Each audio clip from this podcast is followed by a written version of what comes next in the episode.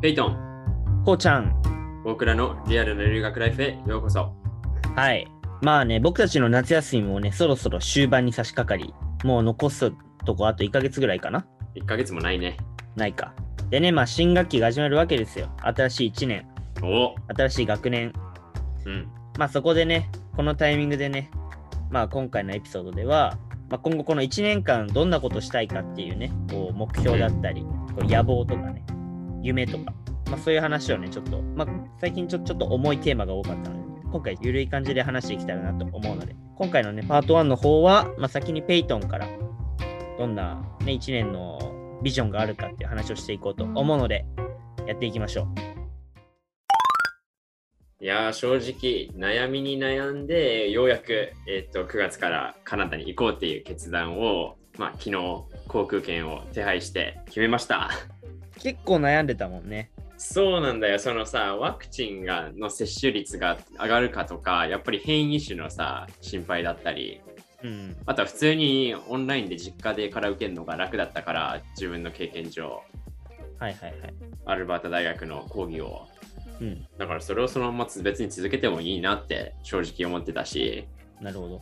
でもね、カナダの状況はね、ワクチン接種率から見たらかなり良くなってるしお、なんならここ1ヶ月の日本見たらもう日本はもまあ確かにね。うね、結構状況が悪化してるっていう言えるところまで来てるからね、今日も5000人とか東京都出てて。そうですね。まあでもね、それよりもね、一つ大きなイベントがあるんよ、そのカナダ渡航のけあの判断を後押ししてくれた。何ですかそれは。ね、多分そのカナダにいる間に一番ね、僕が注目してるのは、あのカナダの大学アルティメット選手権。出ました。アルティメット。まあ、僕たちは CUUC って呼んでるから、まあ、そうやって言うけど、うん。やっぱりまあ1年目からそのカナダのアルバータ大学のアルティメット部、まあ、部活なのか どうなのか分かんないけど、まあ、クラブスポーツはいはい。に入っててそこで、まあ、1年生の時は地区大会で2位おその1位のマニトバ大学っていうところに負けて全国大会出れな出られなかったけどそのチームがうん、その全国大会でもう優勝して、あ、そうなんだ。うんって感じだかじゃあら結構有力候補じゃん。そうそのマニトバ大学さえ下せば俺たちもチャンスあるんじゃねえかってえー、そんな強いんだね結。構全国で、うん、やる。いやでもね正直誰もそうそこまで行くとは思ってなかった。あ、そうなんだ。そんなちゃんとしたユニフォームとかも揃ってないし、えうん、練習もね、そこまでガチガチでやってるわけでもないし、ー、うんうん。正直いろんな人が集まった結果、なんかここまで来れたって感じだから。すげえじゃん。ポテンシャル逆に秘めてるじゃん。もっと練習したらね、もっと上手くなるかそもうしそれなういそうですそう。だからもう今年はもうその全国大会に出たい。個人としてもチームとしてももちろん。体育会系だね。目標がそうね。いやだからまさにそれがなかったら逆にカナダ渡航しなくていいやって思って思ってたぐらいだからああ、じゃあ結構やっぱ自分にとっては大事なんだね。そうそうまあでもそれ以外にもねアルティメット以外にもちょっとやりたいなって思ってるスポーツいっぱいあってうん。まあちょっと前さそのアルバータ大学の伝統ってことあーでドッジボールのはい話はいはいはいしたじゃんあったねそ。れもやっぱ恋しいなって最近思ってきてきてるしうん。でまあ、さらにはスパイクボールも、まあ、そのエドモントンっていう街なんだけどそこにもちゃんとしたリーグあるからえそこにもさんいろいろ参加してみたいし、バドミントンもい一回また挑戦してみたいな。全然正式に部活とかでやってたってわけじゃないけど、ー、うん。まあ、高校の時ちょっとした練習会とかいろいろ行ってみて、なんかいい感覚でできてたから、まなるたほどバドミントンにも手出してみたいなっていう、ね、そういうちょっとした願望もあるね。うん、まあいいんじゃないその勉強以外のところでも楽しみなことがあるとうん。だいぶモチベーション上がっていくからね。まあ大学生って思うとやっぱりさ、その週末はパーティーって感じであ、確かにね。まあそれももちろんねいろいろ行きたいけど自分はどっちかっていうとそういうねスポーツとかアクティブなことをしうてん充実した大学生生活を送りたい、なるほど。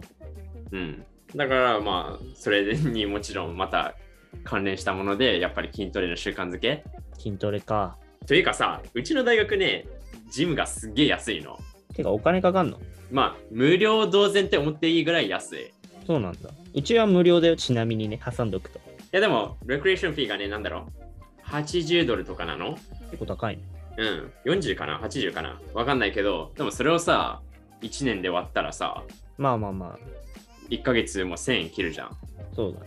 だから、もう無料って思って、もう行き放題だし、まあ、せっかくそれがあるんだったら、ちゃんと行っときたいなって習慣つけて。でも確かにさ、ジムあるのとね、ないの違うよね。やっぱ日本だとジム近くにないからさ、筋トレ、うーんってなるけど、大学だとすぐ本当歩いたら距離にあるからさ、結構そうそうそう、手の、手のやっぱ手の届くところにあると、やっぱり使いたくなるよね。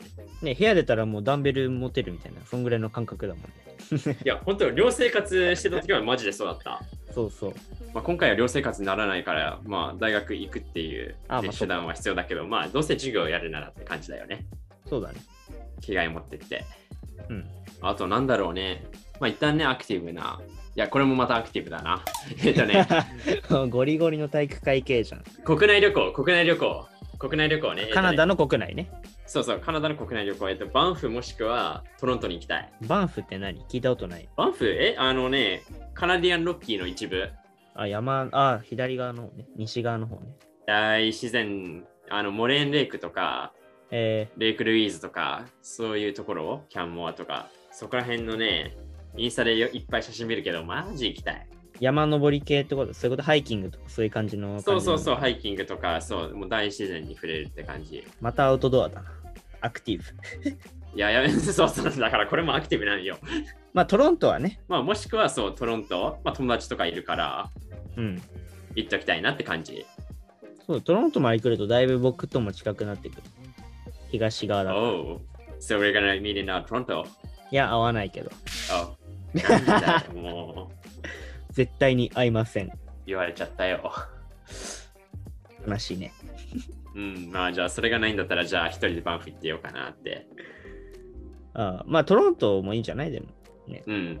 トロントもね、あの、格安航空会社で、まあ、結構2万、3万払わなくてもいけそうな感じもの話も聞いたから。結構安いよ、国内は。アメリカもだって飛行機だけだと5000円ぐらいで行けちゃうからさ。いや、そこまで安いってレベルではない、さすがに。あ、そうなんだ。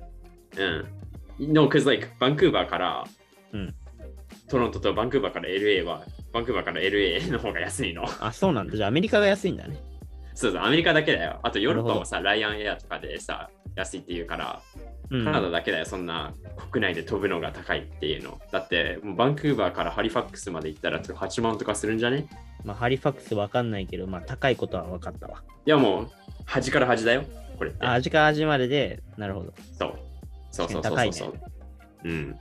って話も聞いたことあるからね。うんうんなるほど。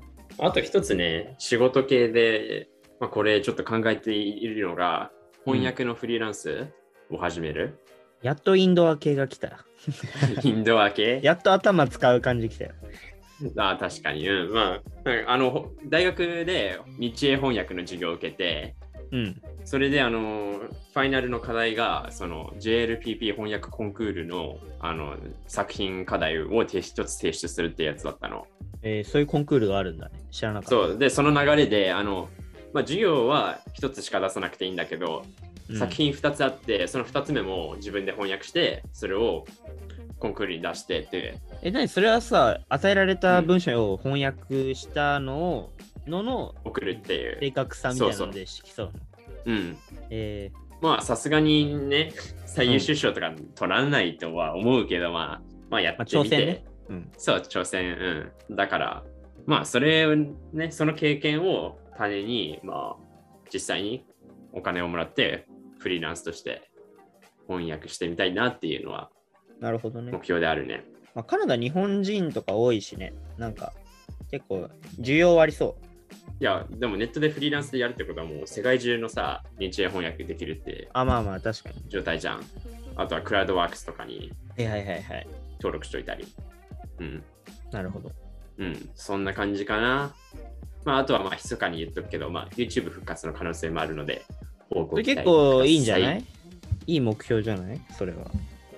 や、でも、うんあの、正直、ね、ただ留学するんじゃなくて、まあ、いろいろ配信とかもね、ポッドキャスト以外にしてみたいなっていうね、思いはあるから。ワークアウトビデオとか作れば 筋トレやるなら。いや、ワークアウトビデオはさすがに撮らない。あ、やらないあまあでもなんか留学生の一日みたいな流れであのその中でちょっとだけ取るのはありあ、はかいもはいしれはない。い。じゃあちょっと楽しみにしておくわ。うん、ぜひぜひ。だからね、聞いてる皆さんもね、まあ、また今後そういうの出たらまたラジオで宣伝すると思うけど、うん、うん、私の YouTube の方の、ペイトンの顔出しの方の活躍もね、ちょっと期待していきたいなと思います。はい。まあそんな感じですか ?1 年の計画は。うん。あの、課外活動とか、まあ自分の趣味から見た、うん、1年の計画や目標って言ったら、以上の通りです。なるほど。まあでもやっぱりね、その勉強以外のことでたくさんやりたいことがあって、うわ、何しようっていう時間はないんじゃないこんなにあれば、候補が。常に何かしらにね、あのやり込んでる気がするから、うん。事実感はありそうだね。まあ、なんなら、1学期、まあ秋学期は、その、履修する科目数をいつもより減らすから、うん、そこで空いた時間をやっぱ有意義に使いたい。そうだね。うん。って感じだな。ということで、今回は、まあペイトンのね、今後の新学期始まり、新しい学年が始まっての、まあ、1年間のね、計画というか、どんなことしたいよっていう話をしていきました。次回は僕の相方、こうちゃんの1年、どうやって過ごしていくのかを見ていきますので、そちらもぜひ聞いてください。それでは、次回に続く。